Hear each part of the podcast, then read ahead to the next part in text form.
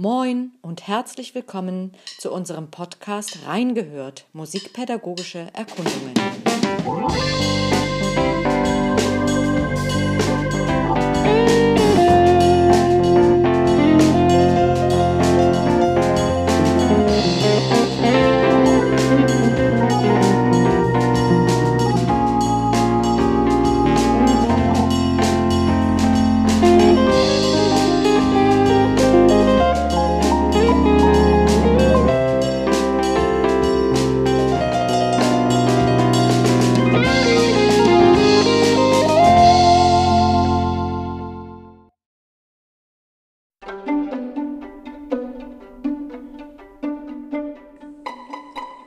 Einblicke und Kontexte.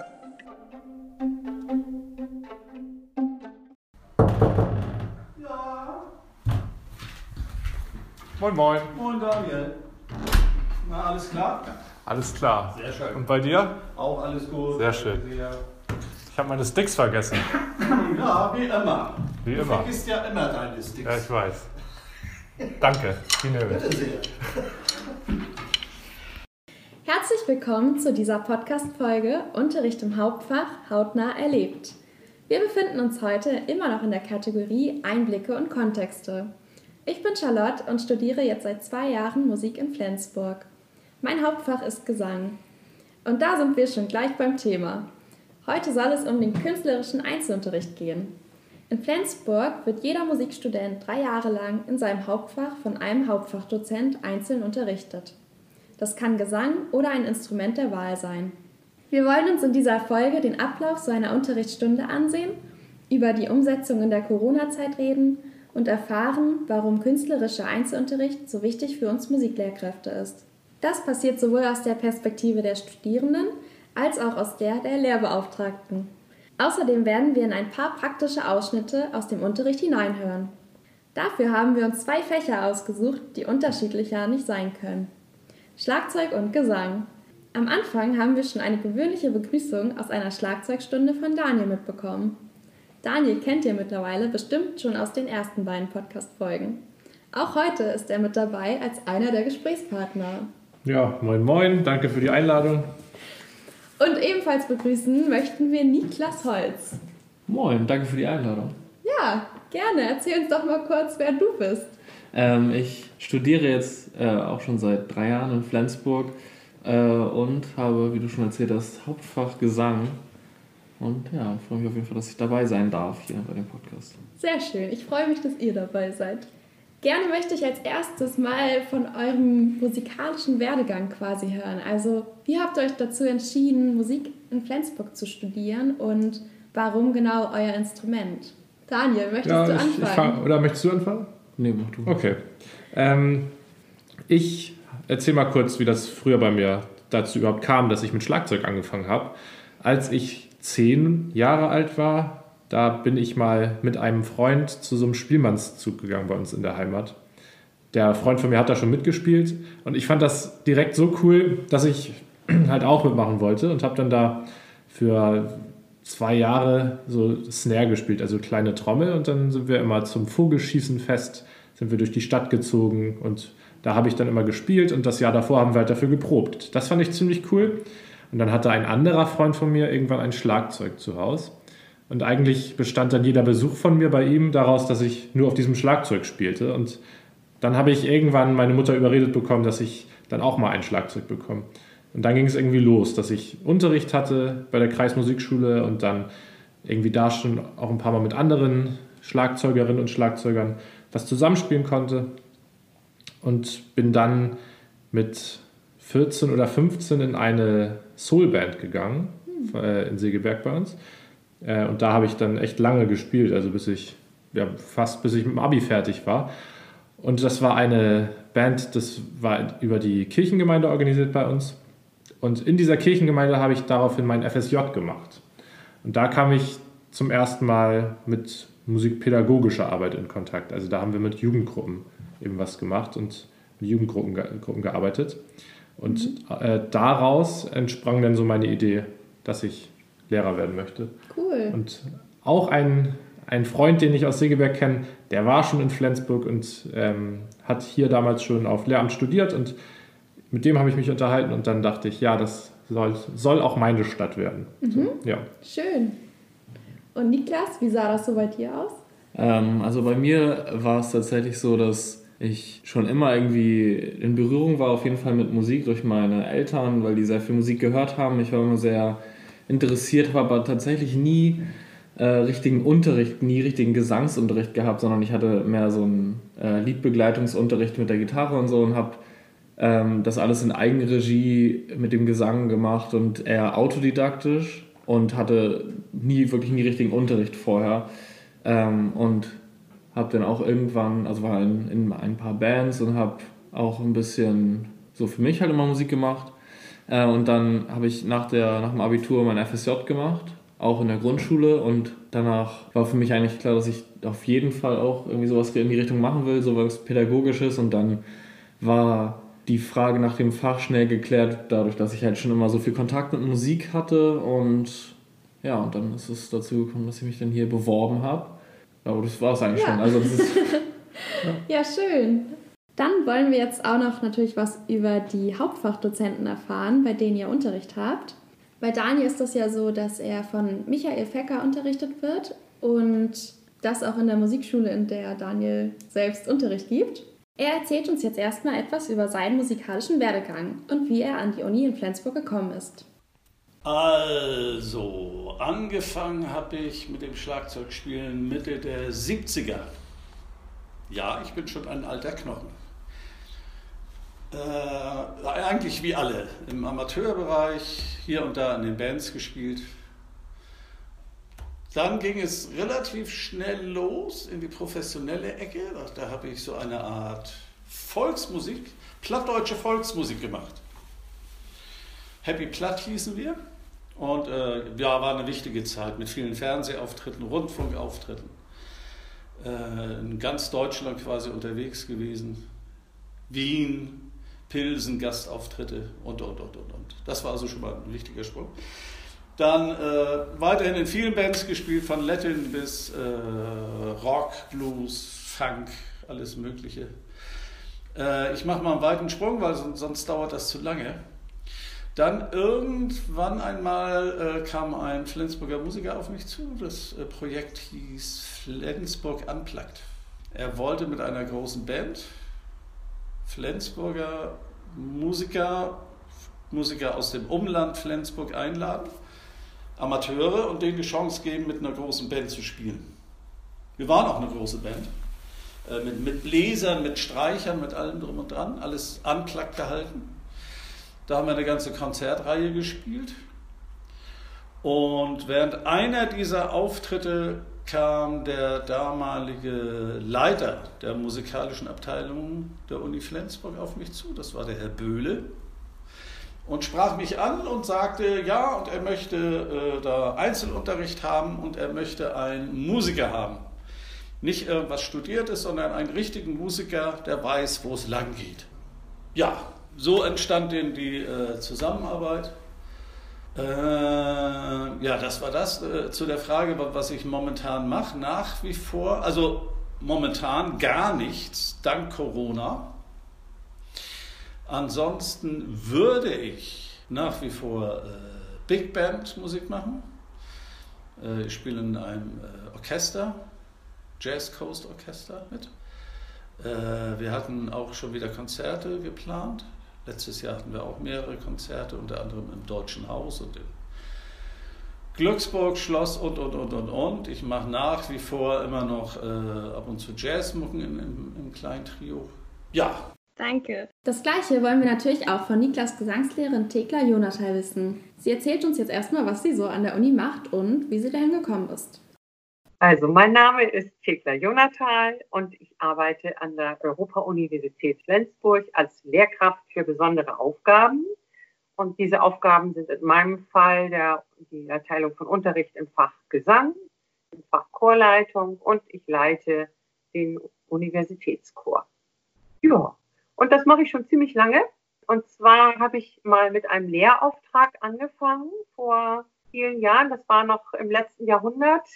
Das war ungefähr 1996, 97. Das kann ich gerade nicht mehr so ganz rausfinden. Und das ist damals dazu gekommen, weil ich einen unserer ehemaligen Professoren auf einem Lehrgang zufällig kennengelernt habe. Das war Professor Dr. Scherers. Und da sind wir ins Gespräch gekommen und da hatte ich mein Interesse bekundet und er hat da ja meine Arbeit auf dem Lehrgang sehen können und hat mich dann an die Uni berufen für Chorleitung und Chor zunächst. Und später wurde die Stelle des hauptamtlichen Gesangsdozenten frei weil der Hans-Georg Ahrens in Rente ging. Und dann bin ich ganz normal ins Auswahlverfahren gekommen, musste mich also bewerben, haben sich auch viele andere beworben. Und da ist die Stelle eben auch gleich so ausgerichtet gewesen, dass ich für Gesang und für Chorleitung zuständig bin.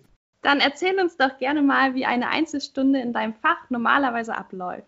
Ja, eigentlich ist es vor allen Dingen erstmal ein Training. Klar, man begrüßt sich und es ist auch eigentlich immer auch die Frage nach dem gesundheitlichen Zustand, also dass man oder auch seelischen, dass man einfach mal fragt, wie es denn dem Gegenüber, das jetzt aus ganz anderen Zusammenhängen in die Stunde kommt, da mal befragt und dann merkt man manchmal auch schon, dass jemand ganz betrübt ist oder sehr nervös und äh, allein, dass dann mal formuliert werden kann, ach, ich habe morgen eine schwere Klausur oder sowas, das löst schon ganz viel Spannung, wenn man das mal formulieren durfte. Und dann geht es eben ins körperliche Aufwärmen, also weil der Körper ist das Instrument und muss äh, bereitgestellt werden. Eine Geige muss sich auch stimmen, eine Klarinette muss sich einspielen. Und wenn irgendwo im Körper Verspannungen sitzen, dann müssen die erstmal weitestgehend gelöst sein. Und es muss ja auch erstmal eine gute sängerische Haltung gefunden werden. Und wenn der Körper so einigermaßen schon in guter Balance und elastisch ausgerichtet ist, geht es eben ins Aufwärmen der Stimme. Und dann gibt es erstmal auch ein paar lockere Übungen, äh, ganz weiche Sachen eher im unteren Mittellagenbereich, wo die Stimme ohne Stress anfangen kann zu schwingen. Und das wird aber auch schon gleich in äh, beide Richtungen, also nach oben und nach unten weiter bewegt. Und dann gibt es gezieltere Übungen, die also auch schon darauf abzielen, die Technik zu verankern. Und es ist immer eine Kombination ja von sehr vielen Dingen und auch sehr vielen Aufgabenbereichen. Vokalausgleich, Lagenausgleich, Atemtechnik, Atemspannung, Artikulationssachen, äh, Sprache. Da gibt es wahnsinnig viele Aufgabenfelder, die je nach Stand dann bearbeitet werden und auch weiterentwickelt werden. Und dann ist bei mir immer ein wichtiger Punkt, dass man ein bisschen Blatt singen lernt. Und ich habe da einfach zwei Bücher dafür liegen. Und da wird irgendwas angeboten, was dann gesungen werden muss. Und einfach dieses schnelle Erfassen von Notentext auch für einen Sänger gut läuft später. Das ist ja auch für den Beruf wahnsinnig notwendig, dass man äh, im Erarbeiten schnell ist und nicht für alles so lange braucht.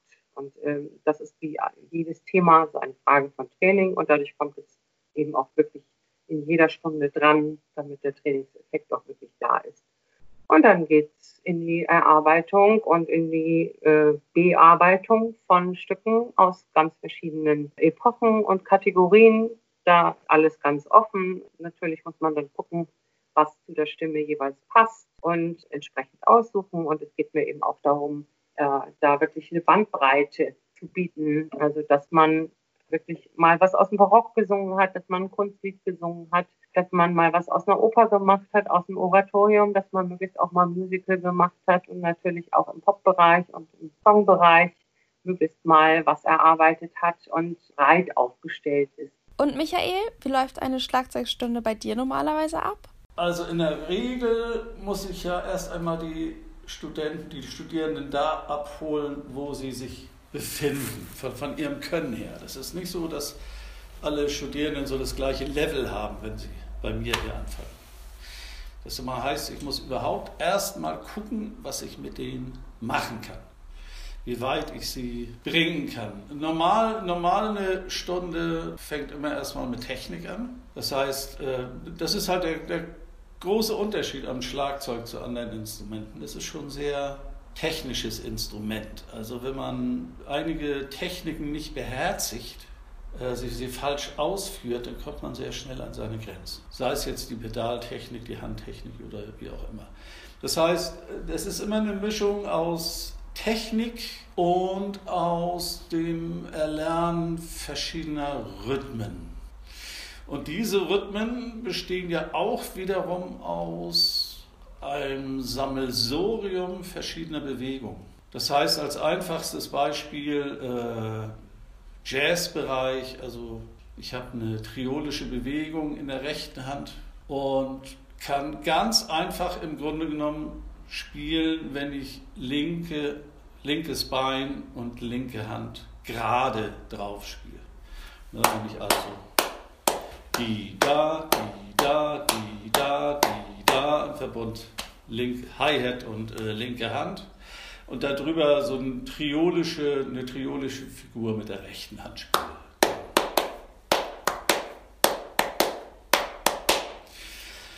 Rein theoretisch. Wenn ich aber als Schüler mit der triolischen Welt nicht klarkomme, und da gibt es wirklich Prägungen, das sagt meine Erfahrung. Äh, es gibt Schüler, die kommen mit dem triolischen System, sehr, mit dem ternären System sehr schnell klar. Äh, es gibt andere, die kommen mit dem binären System nicht klar. Das heißt, ich habe immer Schüler hier sitzen, die entweder sehr gut ternär oder sehr gut binär spielen können. Das heißt, darauf kommt es dann auch wieder an. Das heißt, das sind alles Sachen, die muss ich im Vorhinein erstmal rausfinden. Und aufgrund dessen kann ich dann arbeiten. Das heißt, wenn jemand binär gut geschult ist, dann mache ich, ihm, äh, äh mache ich mit ihm erstmal solche Übungen, die auf diesen auf dieser Basis aufgebaut sind. Und dann Rhythmen spielen, Rhythmen spielen, ein, einzelne Bewegungen spielen zwischen den Händen, zwischen den Füßen, das heißt so eine gewisse Unabhängigkeit aufbauen. Ja. Und werden auch verschiedene Stile bei euch gespielt? Ja, genau, genau. So dass, äh, das, das kommt später dann. Am Anfang immer erstmal überhaupt die Fähigkeiten erlernen, so die verschiedenen Stile spielen zu können. Wenn man im Latin-Bereich nicht so wirklich die, die Füße von den Händen trennen kann, dann hat man da große, große Probleme. Genau, vorhin haben wir ja schon von Daniel so eine ganz normale Begrüßung gehört. Und Daniel, wie war das denn eigentlich bei dir? Hattest du schon die ganze Zeit Live-Unterricht, jetzt während der Corona-Zeit? Nein, leider nicht. Auch ich hatte erstmal Online-Unterricht. Mhm. Ähm, wir hatten ja schon eine Woche Uni gehabt, wieder in unserem Semester. Und dann wurde die Uni Corona-bedingt geschlossen. Und ab da hatte ich dann erstmal, ich glaube, drei oder vier Wochen ähm, digitalen Unterricht. Und das lief so ab, dass wir, also dass Michael und ich uns über ein Videoprogramm zusammengeschaltet haben über den PC, wo wir uns dann eben sehen konnten und auch hören konnten. Und das lief dann so ab, dass ich ähm, an einer Snare saß, also an der, der Haupttrommel des Schlagzeugs, kann man sagen. Und darauf hatte ich mein Practice Pad. Das ist so ein eine Schlagfläche, wo man raufhaut, damit es nicht so laut ist, die aber mhm. trotzdem so die gleichen Eigenschaften hat wie ein Schlagzeugfell. Da kann man also gut drauf üben. Und auf der anderen Seite der Leitung saß Michael in gleicher Position und dann haben wir uns erstmal eingespielt. So, weil das eben am besten ging, dass man dann auch wirklich die Technik sehen kann, dass er sehen konnte, was ich mit meinen Händen mache mhm. und so. Und dann bin ich an mein Schlagzeug gegangen, das stand ein paar Meter weiter weg und er an seins und dann konnten wir auch darüber den, den Rest der Stunde machen. Das, ähm, genau, ging dann immer so, dass er was vorgespielt hat und ich das nachgespielt mhm. habe. Und wie kam das dazu, dass du wieder Live-Unterricht hattest?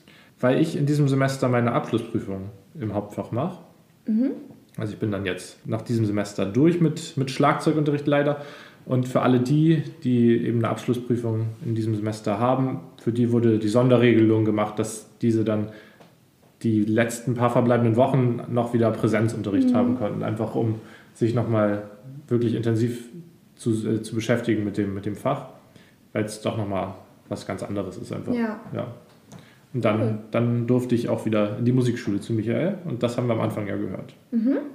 Und Niklas, wie war das bei dir? Hattest du auch Live-Unterricht? Also bei mir war es so wie bei Daniel am Anfang, dass ich mich dann mit äh, Thekla über ein Videoprogramm, über äh, ein Videotelefonieprogramm in Verbindung gesetzt habe und dann konnten wir uns halt gegenseitig sehen. Ich hatte ein USB-Mikrofon angeschlossen und ja, dann haben wir versucht, den Unterricht so gut es ging durchzuführen. Es gab natürlich dann Einschränkungen und so, konnte es natürlich nicht eins zu eins so alles machen, was man in Präsenz machen kann, aber es war auf jeden Fall, es ging auch sehr schnell auf jeden Fall. Es äh, gab sehr schnell eine Alternative, mhm. ähm, so dass man trotzdem nicht aus der, aus der Routine rausgekommen ist. So. Ja, aber ja. das lief eigentlich ganz gut, fand ich. Cool. Jetzt interessiert uns natürlich auch, wie Thekla und Michael den Online-Unterricht erlebt haben. Michael berichtet als erstes von seinen Erfahrungen. Ich hatte auf jeden Fall Schüler oder Studierende, mit, mit denen es kein Problem war, weil die Verbindung gut war. Davon hing wirklich alles ab. Das Prinzip als solches, das Konzept als solches über Internet zu unterrichten, ich, ich finde es schon, es ist eine gute Möglichkeit, eine gewisse Zeit zu überbrücken. Aber es hängt wirklich an der Verbindung. Und das ist in, oder bei uns zumindest hier oben im Norden wirklich eine Qual. Dann das Zweite, das betrifft die Studierenden. Ich habe einen Studenten, einen Studierenden, der hat kein Schlagzeug. Das heißt, er saß zu Hause und konnte nicht am Schlagzeug üben. Die Universität war geschlossen. Das heißt, wir konnten wirklich nur Übungen am Practice Pad spielen. Und das ist dann ein bisschen sehr, sehr eingeschränkt. Also das ist jetzt auch wieder Schlagzeugspezifisch. Ich glaube, andere Instrumente, Gitarre oder Gesang, da, das, kannst du überall machen. Das ist also sehr schlagzeugspezifisch. Das heißt, du brauchst immer einen Raum, einen Probenraum oder ein freistehendes Haus oder wie auch. Aber ansonsten, wenn die Verbindung gut war, war es gar nicht so schlecht. Dann geht das eher so um, um Kameraführung oder so, dass man nicht den ganzen Menschen sieht. Aber alles in allem nur eine, eine, kurzzeitige Möglichkeit, den normalen Unterricht zu ersetzen. Also auf Dauer, nein. Da fehlt doch so, so, so die ganz direkte Interaktion, das ganz direkte Berichten, Berichtigen auch und äh, da, da fehlt sehr viel, ja. Und Thekla, wie hast du den Online-Unterricht wahrgenommen? Ja, das war wirklich eine Herausforderung weil man so viele Dinge, die man ja normalerweise im Präsenzunterricht macht, nicht machen kann. Und ich habe also die ganze Zeit immer, also nicht äh, mit Videos oder sowas gearbeitet. Also es haben mir auch schon mal immer mal Leute auch eine Aufnahme geschickt, so war es nicht. Aber war jetzt nicht so, dass ich irgendwelche Musterbeispiele geschickt habe, sondern es war eher so, dass ich was geschickt bekommen habe. Und ich habe auch versucht, sowohl für mich als auch für die Studenten Struktur in die ganze Sache zu bringen. Also, dass man wirklich einen festen Termin in der Woche hat, wo man sich trifft und am, am Rechner. Und äh, wenn dann mal jemand nicht konnte, war das selbstverständlich möglich, das zu verschieben. Aber für mich war das auch wichtig, weil ich ja so viele unterrichte. Und war mir ganz wichtig, dass da ganz viel stattfindet und äh, das wirklich ja. läuft und da auch, dass es effektiv ist. Und nicht nur, wir machen das mal irgendwie, sondern es soll ja auch ein Ergebnis geben. Kannst du uns denn nochmal erläutern, was wirklich konkret ging digital? Also was ließ sich umsetzen und was nicht? Ja, also zum Beispiel so Haltungskorrektur oder auch Wahrnehmen von kleinen Verspannungen in verschiedenen Bereichen des Körpers. Das kann ich ja nicht. Ich kann ja nicht durch, das, durch den Rechner durchgehen, anderen mal berühren. Dürfte ich ja im Moment sowieso auch nicht. Und dann ist da manchmal, weil man ja auch nur einen bestimmten Ausschnitt sieht, also den Kopf vielleicht noch den Hals- und Schulterbereich und ein bisschen vom Brustkorb. Manchmal habe ich auch ganz viel gesehen, aber das war ja dann eher auch wieder unscharf und klein als Bild. Also da konnte man lange nicht so präzise arbeiten, wie ich das gewohnt bin. Dann fehlt natürlich vor allen Dingen das gemeinsame Musizieren. Also normalerweise äh, begleite ich ja auch, wenn ein Stück gearbeitet wird, viel am Klavier. Das ist dann dieses zusammen die Musik erfassen und das war natürlich nicht möglich, sondern es war in der Zeit eher ein melodiebetontes Lernen. Das heißt, auch bestimmte Stücke, die harmonisch sehr komplex sind, konnten gar nicht unterrichtet werden, weil äh, dafür muss man schon ein sehr gutes inneres harmonisches Hören haben. Das ist auch für einen Profi manchmal sehr schwer. Und das Klavier, das stützend einen harmonischen Klang bietet, war natürlich nicht da. Und bei allen, die jetzt in Präsenzunterricht gekommen sind, war teilweise das große Staunen, wie anders sich die Stücke dann anspielten, wenn die entsprechenden Harmonien darunter auch dabei sind. Also man konnte vor allen Dingen horizontal hier arbeiten, aber gar nicht vertikal. Dann ist Intonationskontrolle manchmal auch ein bisschen schwierig, weil das Gerät, das nicht genau genug abgibt. Ich habe sehr oft erlebt, dass ich jetzt einen Ton angebe und vom Gegenüber wird er aber woanders abgegriffen, in der Regel zu hoch. Also auch da äh, denke ich, dass einfach vom System her die Übertragung nicht genau genug ist. Dann normalerweise, wenn ich ein Stück singe und da gibt es ein Zwischenspiel, dann und biete ich ja im Unterricht das Zwischenspiel an und spiele das und dann muss ja auch geübt werden, dass der Sänger seinen Einsatzton findet und äh, den Anschluss kann, auch rhythmisch und von der Einteilung her.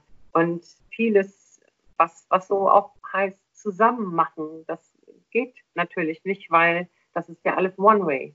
Ja? Wir haben in eine Richtung ähm, immer, dass jemand spricht und die anderen hören und es geht immer nur wechselseitig. Und Musik machen ist ja normalerweise auch äh, dann was, was man zusammen macht und geht leider nicht. Also da, wenn das noch länger so bleibt, würde ich mir auch sehr erhoffen, dass irgendwelche Menschen da andere Programme oder Entwick Weiterentwicklungen kreieren, dass da was anderes möglich wird. Nicht? Und ähm, das war es eigentlich.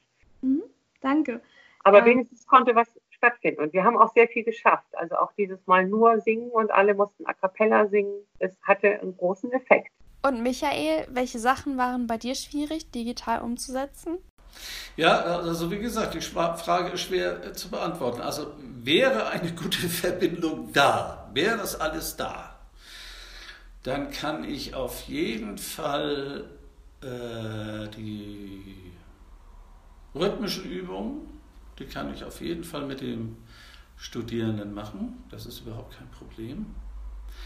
Wenn es in die Feinheiten geht, wenn es so um Artikulation geht, dann, dann, dann wird es schwierig. Weil dazu müsste man wirklich auch äh, aufwendigere Mikrofone aufbauen, um wirklich so die Feinheiten zu hören.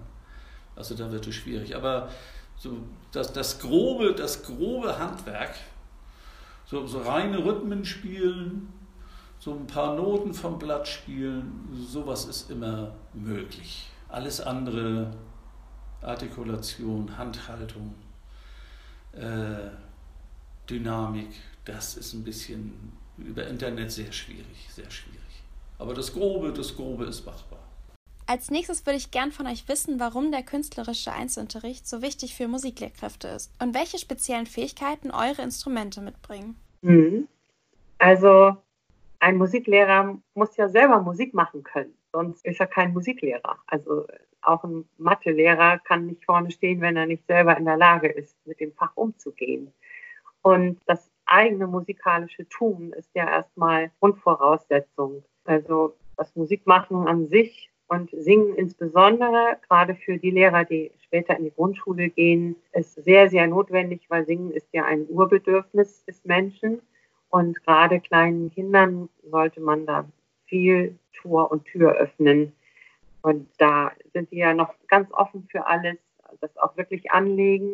Da ist auch noch gerade bei, im frühen Stadium die Phase, wo sich noch sehr viel in der Stimme entwickelt. Und wenn da dann viel gefördert wird und die Freude am Singen vorangebracht wird, dann gibt man diesen Kindern ja auch sehr viel ins Leben mit. Das finde ich persönlich sehr, sehr wichtig. Und ein Musiklehrer, der das selber aber gar nicht kann, wie soll der das rüberbringen? Das ist nicht möglich. Und in meinem Unterricht geht es natürlich darum, dass man selber sehr schön singen kann, tonschön singen kann, genau singen kann, präzise ist, also notentreu, intonationsmäßig wirklich alles in Ordnung ist, damit man auch ein Vorbild ist. Weil, weil gerade bei den kleineren und auch nachher mit Kindern in der Pubertät ist mit wirklich technischen Anweisungen nicht so viel zu machen, sondern viel über Bilder und vor allem über das gute stimmliche Vorbild. Und äh, für Musiklehrer finde ich es auch sehr wichtig, dass die eigene Stimmkraft überhaupt entwickelt wird, dass man diese vielen Stunden, die man womöglich hintereinander weggibt, wo man ständig zwischen Sprechen und Singen wechselt, dass man die auch überhaupt durchhält. Das kräftigt auch die Sprechstimme, die Tragfähigkeit äh, wird erhöht. Äh, das, was ich an Stütze lerne beim Singen, kann ich ja auch beim Sprechen anwenden. Das kommt jedem Lehrer dann ein Leben lang zugute, weil man hört ja genug von Lehrkräften, die irgendwann nur noch heiser sind und das ist doch ein ganz schrecklicher Effekt von diesem schönen Beruf. Und dann ist natürlich dadurch, dass man so mit seinem eigenen Körper arbeitet, auch sehr viel Selbstgefühl, Selbstbewusstsein, das sich da entwickelt, ähm, so dass dann nachher vor der Klasse auch jemand steht, der wirklich präsent ist, der was ausstrahlt, der eine gute Kommunikation pflegen kann, der ja lebendig ist. Und Singen ist einfach, ja Gott sei Dank auch als Nebenfach für jeden Musikstudenten im Angebot, so dass da für alle die Möglichkeit besteht, zumindest in geringem Maße sich zu entwickeln oder auch im großen Maße, wenn man es dann länger macht. Und ein, ich finde, man braucht ein Hauptfach, weil man brennt ja für Musik. Deswegen entschließt man sich ja auch, so einen Beruf zu ergreifen, um das dann auch weiterzugeben. Und dann muss aber auch irgendwas vertieft sein. Ich muss auch für irgendwas ein Spezialist sein, damit ich weiß, wohin dann eine Basisausbildung, die an der Schule läuft, äh, auch führen kann. Weil man hat nachher ja in seinen Klassen auch die sitzen, die vielleicht mal Berufsmusiker werden wollen und die schon als Kleinkind mit dem Instrument angefangen haben. Und da muss man wissen, wo der Weg denn hingehen wird und wie er läuft. Sonst kann ich so ein Kind gar nicht unterstützen und fördern. Und natürlich muss ich auch genug in der Tasche haben, um alle anderen äh, zu begeistern. Das ist sehr, sehr wichtig. Und von daher ist die Ausbildung in eine größtmögliche Breite ganz, ganz notwendig, aber eben auch Spezialisierung und Vertiefung in der Ausbildung, sonst kommt man da nicht gut an nachher.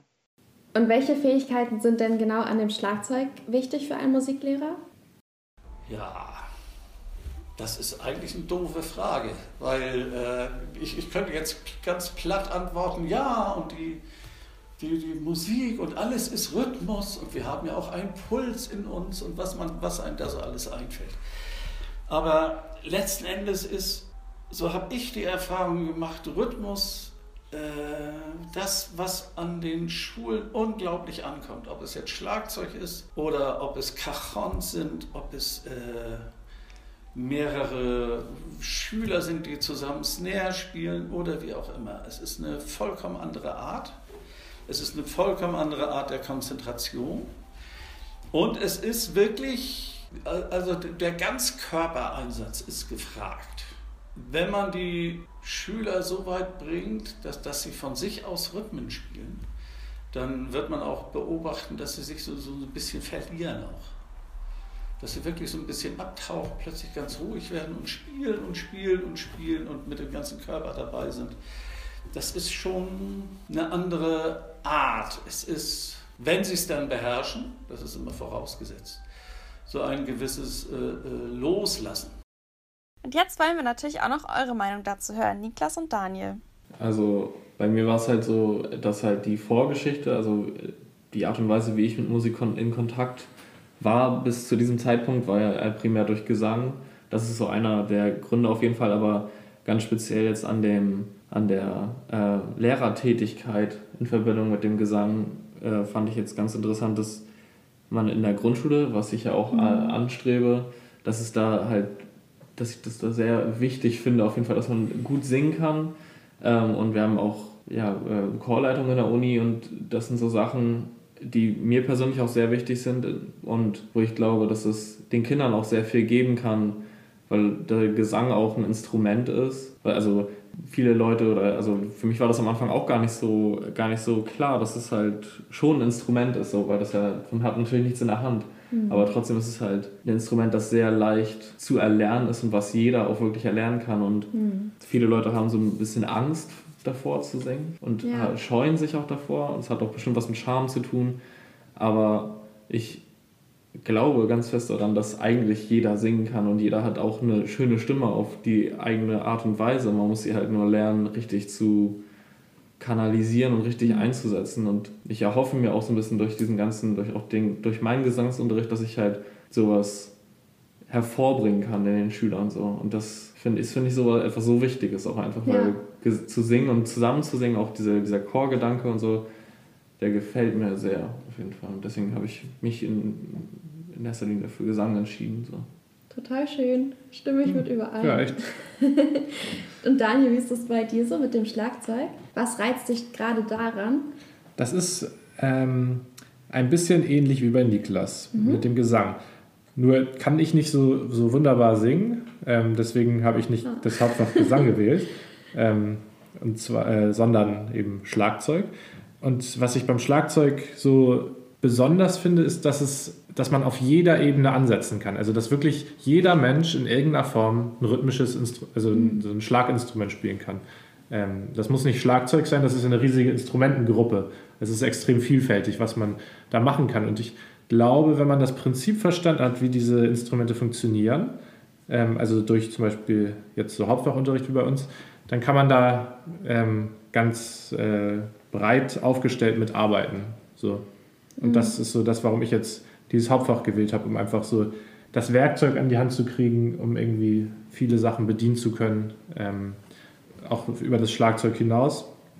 Cool. und das dann auch irgendwie in die Schule zu bringen, weil das ja irgendwie irgendwie hat doch jeder schon mal getrommelt, also auch einfach auf dem Tisch rum oder mit Besteck oder wo auch immer.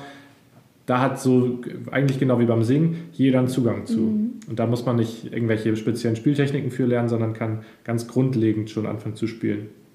Cool. Ja, echt interessant irgendwie, dass, obwohl wir dachten am Anfang, dass Schlagzeug und Gesang so unterschiedlich sind, dann doch irgendwie was gemeinsam haben in dem Sinne. Ja, stimmt. Ja. So, dass man einfach diesen einfachen Zugang hat und das ist ja gerade eigentlich auch wichtig für die Kinder später in der Grundschule oder auch weiterführend. Genau, das kann man ja auf ganz verschiedene Levels führen. Also das muss ja nicht dabei bleiben, sondern das ist ja auch noch für, für Sek 1 Schüler immer noch einfach cool. Und wenn die Total. auch gerade bei Gesang, wenn das so, wenn da ein Lehrer an der Schule ist, der da coole Arbeit macht, dann haben die auch keine Scham vor. So, Ja, aber ich, ich glaube auch tatsächlich, dass das gar nicht mal mehr was ist, was an die Schule gebunden ist. Also Ja. ich kann mir auch das sehr gut vorstellen in der Erwachsenenbildung, also dass ähm, Ja, Leute halt selbst in einem späten Alter, in einem fortgeschrittenen Alter auch noch äh, das lernen zu singen und auch äh, bewusst zu singen und äh, sich auch nicht für sowas jetzt unbedingt so zu schämen oder sich vor sowas zu fürchten, weil es halt nicht was ist oder nichts ist, wovor man sich äh, fürchten muss oder äh, wofür man sich schämen muss. So. Also ja, ich finde, das ist halt auch unabhängig vom Alter, aber ich finde gerade das in der Grundschule ist das halt so ein Zeitraum, der für viele Leute ja sehr prägend ist auch. Und da kann man, glaube ich, schon sehr so die, das Problem an der Wurzel packen und äh, schon einen großen Schritt in die richtige Richtung machen einfach. total cool. Ja, ich habe dann am Ende nochmal eine Abschlussfrage an euch, die wir in diesem Podcast allen stellen. Und zwar würde ich gerne, dass ihr den Satz, den ich gleich anfange zu nennen, beendet. Ein guter Musikpädagoge ist für mich Daniel. Oha, jetzt soll ich anfangen. Ich habe da ja in der ersten Folge schon mal irgendwie eine kurze Antwort drauf gegeben. Ähm, und die würde ich nochmal, ich wiederhole die nochmal und dann ergänze Ja, ich sie auch noch. Also gerne. ein guter Musikpädagoge oder eine gute Musikpädagogin ist für mich ein Macher. Jemand, der Leute begeistert, der einfach Projekte startet, ohne lange darüber nachzudenken, also der einfach loslegt, der Potenziale erkennt, also sieht, so was er für eine Gruppe vor sich hat und dann mit denen was, was anfangen kann, äh, egal wie die Gruppe ist und wer alles dabei ist und wie schwierig das vielleicht auch scheinen mag. Und eben jemand, der sich, und deswegen Musikpädagoge, also auch dieses Wissenschaftliche, der sich im Vorhinein schon Gedanken gemacht hat, was er da machen will und deswegen in der Situation einfach Macher sein kann. Also dann nicht noch lange drüber nachdenken muss, sondern das nötige Handwerkszeug hat, um loszulegen. Und ähm, es, gibt, es gibt diese Drum Circle Bewegung oder Drum Circle Kultur.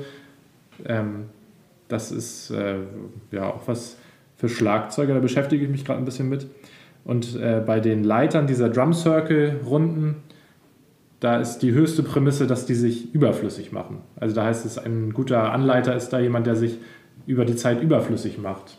Ähm, und das, damit ist einfach gemeint, dass man eine Gruppe hat und die so weit ähm, unterstützt, bis sie einen am Ende nicht mehr braucht und bis das von, ganz von sich aus läuft und bis die Gruppe aus sich heraus neue Sachen macht. Und das gilt für mich auch so ein bisschen für Musikpädagogen. Also wenn die irgendwann in einer Gruppe zum Beispiel nicht mehr so gebraucht werden, dass die Gruppe auch ohne diese Person quasi funktioniert, dann ist das schon was. Schön.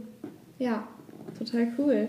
Und würdest du auch sagen, ähm, deine Meinung hat sich ein bisschen geändert? So wenn du nochmal an die Zeit denkst, vor dem Studium, hättest du da auch schon diese Sichtweise gehabt? Ähm, da kannte ich, glaube ich, den Ausdruck Musikpädagoge noch gar mhm. nicht. Da dachte ich immer, Pädagoge ist irgendwie eine Art Therapeut oder sowas, aber das ist es ja gar nicht. Ja. Ähm, und das hat sich doch vielleicht auch nochmal geändert, weil das sowas, ja, Musik tangiert ja irgendwie alle Bereiche so. Und das ist ja nicht, es geht ja einfach nicht nur ums Musikmachen und nicht nur ums schön musizieren, so, also nicht nur darum, irgendwie ein tolles Klangerlebnis hervorzubringen, sondern es geht ja auch einfach um ganz viel mehr, um den mhm. Prozess und so. Ähm, also doch, jetzt habe ich schon ein weiteres Bild davon, so was da ja. zugehören kann. Schön. Cool, Niklas, jetzt möchten wir natürlich auch deine Antwort hören. Okay. Ich starte nochmal den Satz. Ein guter Musikpädagoge ist für mich. Ja, das ist eine, eine sehr, sehr schöne Frage auf jeden Fall.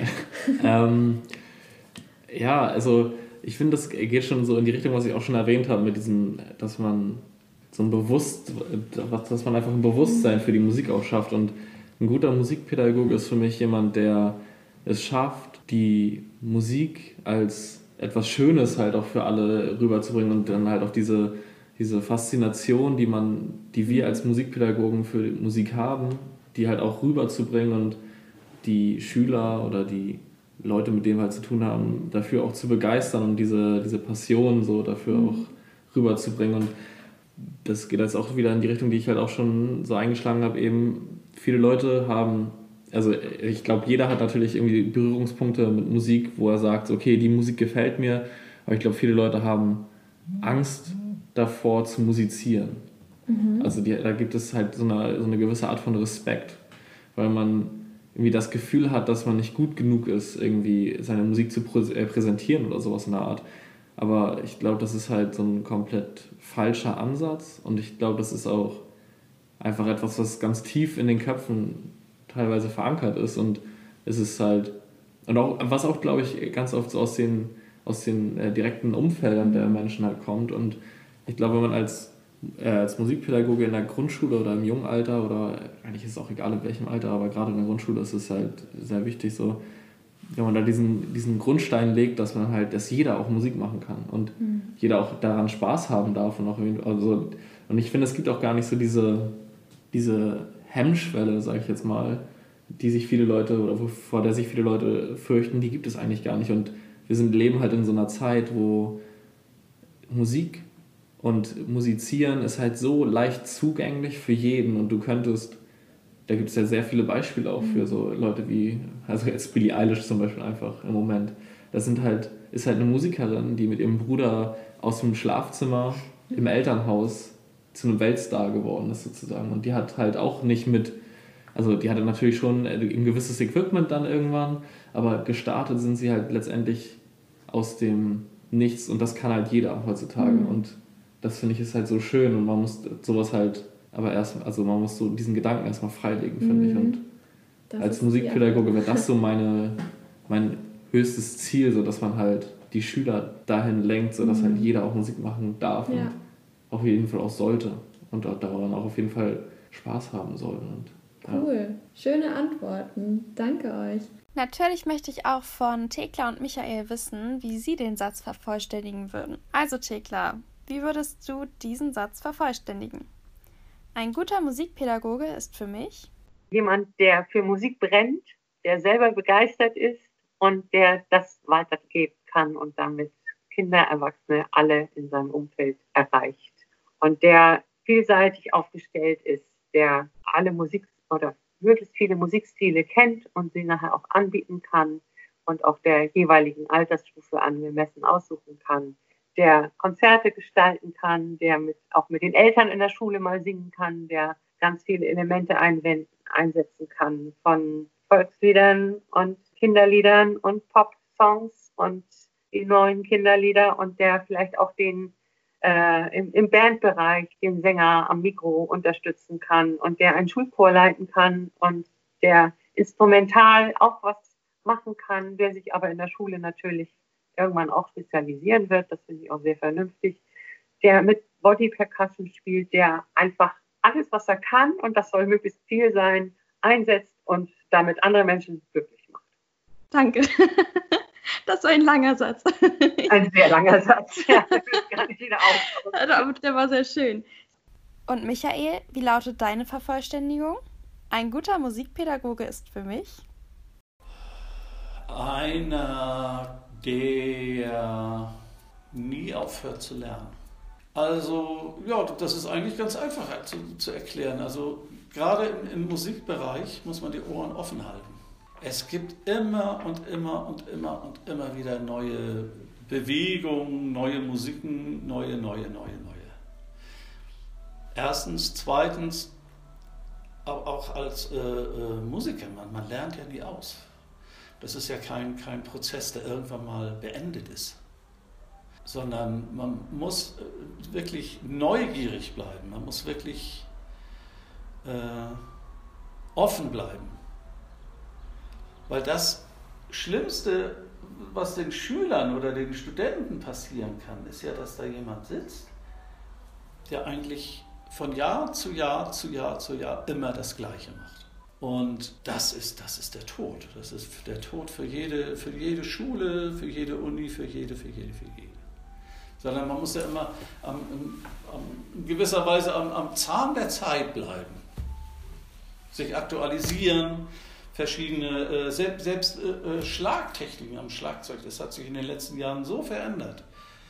Und äh, ach, Rhythmen, es kommt immer wieder so viel. Neugierig bleiben, offen bleiben, ja, und schon hat man einen Lehrer da sitzen, der wirklich auch mit den Kindern mal was Neues wagt, eventuell. Das wäre jetzt auch schon das Ende des Interviews und ich freue mich sehr, dass ihr mitgemacht habt. Vielen Dank. Ich fand es wieder sehr informativ und wünsche euch noch einen schönen Tag. Danke. Danke für auch. die Einladung. Ja. War auf jeden Fall sehr interessant. Finde Mhm. ich auch Spaß mal anschließen. Cool. Wer Lust hat, noch einen lebendigen Einblick in den künstlerischen Einzelunterricht zu bekommen, darf gern noch ein bisschen dabei bleiben. Für den Schluss haben wir nämlich noch ein paar praktische Aufwärm- und Rhythmusübungen aus einer Online-Gesangsstunde von Niklas und einer Schlagzeugstunde von Daniel aufgenommen. Zuerst schauen wir mal in das Aufwärmen aus Niklas Online-Stunde hinein. Und jetzt fangen wir an und strecken uns mal kurz. Jawohl.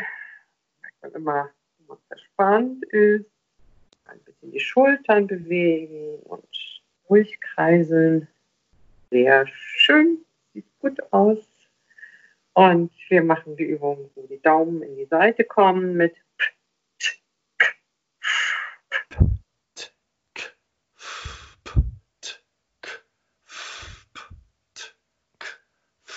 Gut, ist alles wach bei dir, das merke ich schon. Du hast heute wohl schon was gemacht.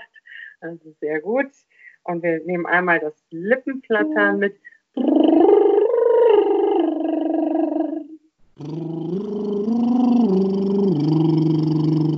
Gleich auch so ein bisschen Atemspannung drunter liegen haben.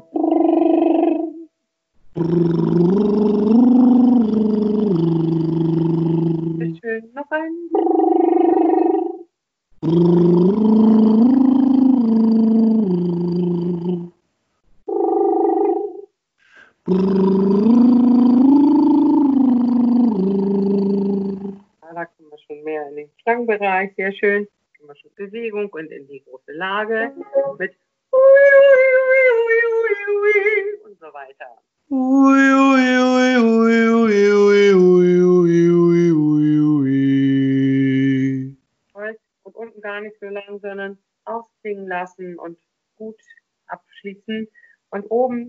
Starten willst, nochmal ein bisschen mehr Spannung aufbauen, bevor du loslegst, dass Ja. der Brustkorb geweitet ist, dass du Spannung auf der Bauchdecke und im Rücken vor allen Dingen hast. Gleich nochmal. Und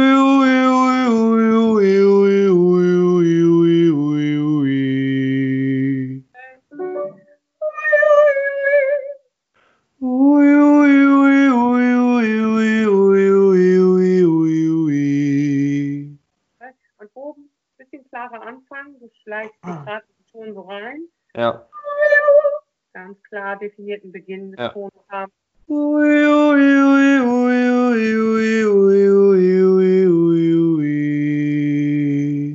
der Mitte lässt die Energie so ein bisschen nach. Da Ja. bleibt man besser dran.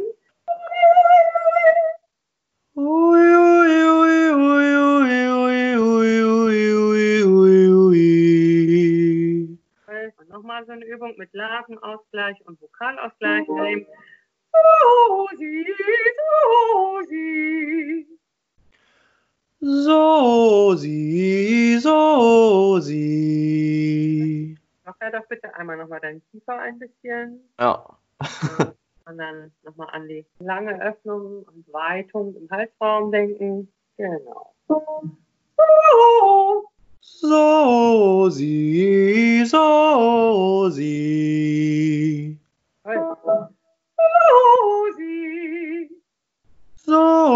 Sosi, Sosi.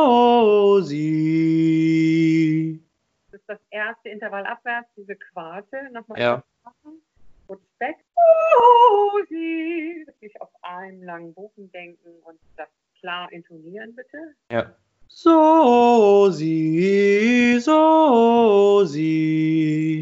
Sehr viel besser. Jetzt bleibst du auch einheitlicher in der Stimmfarbe. Ja. Susi, noch ein Hoch. Sosi, Sosi. Klasse. Susi. Sosi, Sosi. Toll. Und nun erwarten uns ein paar Rhythmusübungen aus Daniels Schlagzeugstunde. Vier rechte Hand, vier linke Hand, auf dem ersten die Hi-Hat, rechts, geht's.